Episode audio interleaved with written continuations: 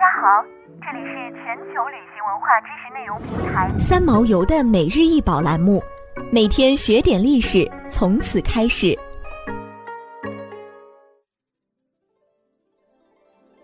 每天学点历史，从每日一宝开始。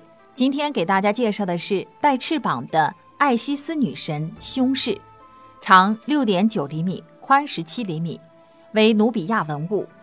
图案中的艾西斯女神为埃及神话的司生育与繁殖的女神，女神以展翅跪姿呈现于人前，在她的右手中，她拿着一个安卡，这个符号在埃及象形文字中指生命或生命的气息，同时它也被称为生命的钥匙或生命的十字架，可以追溯至早期王朝时期。它是一个十字架，顶部有一个环。他左手拿着可能是帆的象形文字，同样是生命气息的象征。这就要说到埃及人的死亡观念。在埃及人看来，死亡并不意味着生命的终结，而代表着生命的另一种存在形式。他们相信死后灵魂仍然存在，相信永生说。正是由于这种观念，古埃及人对于死亡仪式格外重视。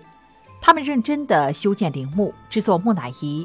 把死与生的意义等同起来，埃及人认为一个人在地球上的旅程只是永生的一部分，而安卡符号则象征着凡人的存在和来世。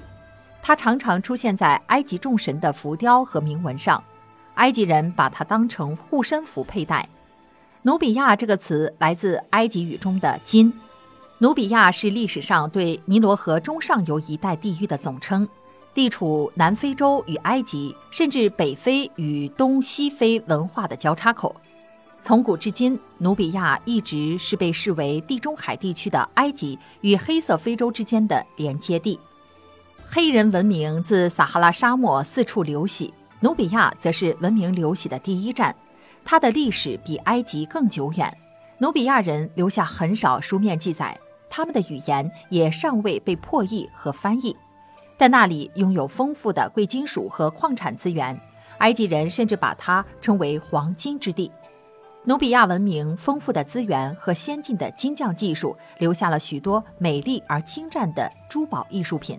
对于石英、天河石、云母、孔雀石、青金石和玛瑙珠等，都有多种多样的应用。最优秀的珠宝作品是用湿又纯净的石英创作的。彩陶是采自埃及的一种古老陶瓷。